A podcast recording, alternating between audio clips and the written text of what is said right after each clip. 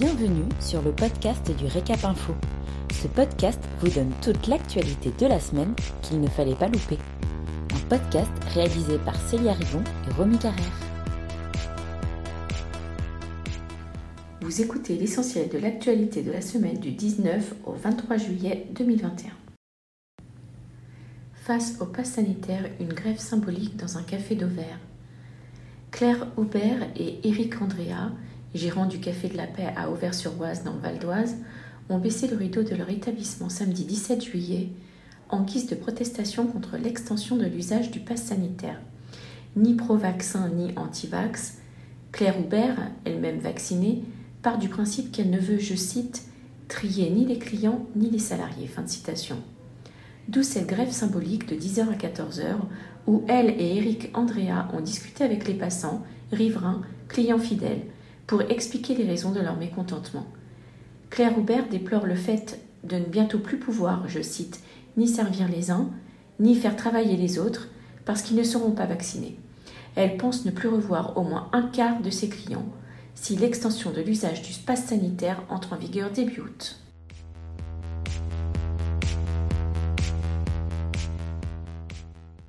Passe sanitaire, quelles sont les obligations? Au 1er août, le pass sanitaire sera notamment étendu aux activités de loisirs, de restauration et de débit de boissons. Le gouvernement a accordé un petit délai pour les salariés des lieux et établissements recevant du public pour recevoir les deux doses de vaccin. Attention, ce report ne concerne que les salariés, pas la clientèle.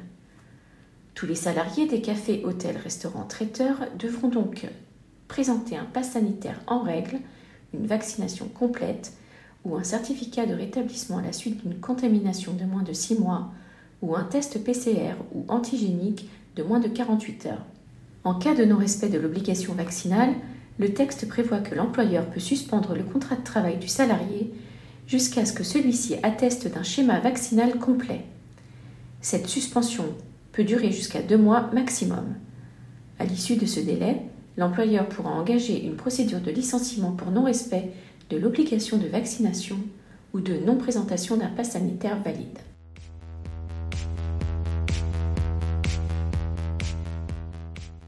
Hôtellerie, une lente reprise de nouveau chahutée par la crise sanitaire. Le cabinet Inextenso Tourisme, Culture et Hôtellerie a publié les résultats d'une étude menée en collaboration avec Extendam et BPI France portant sur la situation économique de l'hôtellerie française. Selon l'étude, les hôtels de loisirs dont la clientèle est essentiellement française ou européenne devraient retrouver leur niveau habituel d'activité en une à deux années. La reprise devrait également être relativement rapide pour les hôtels d'affaires d'entrée de gamme. A l'inverse, l'hôtellerie haut de gamme et luxe, notamment à Paris et sur la côte d'Azur, dépendante des clientèles internationales, se remettra plus lentement avec un retour à la normale à fin 2023, voire 2024.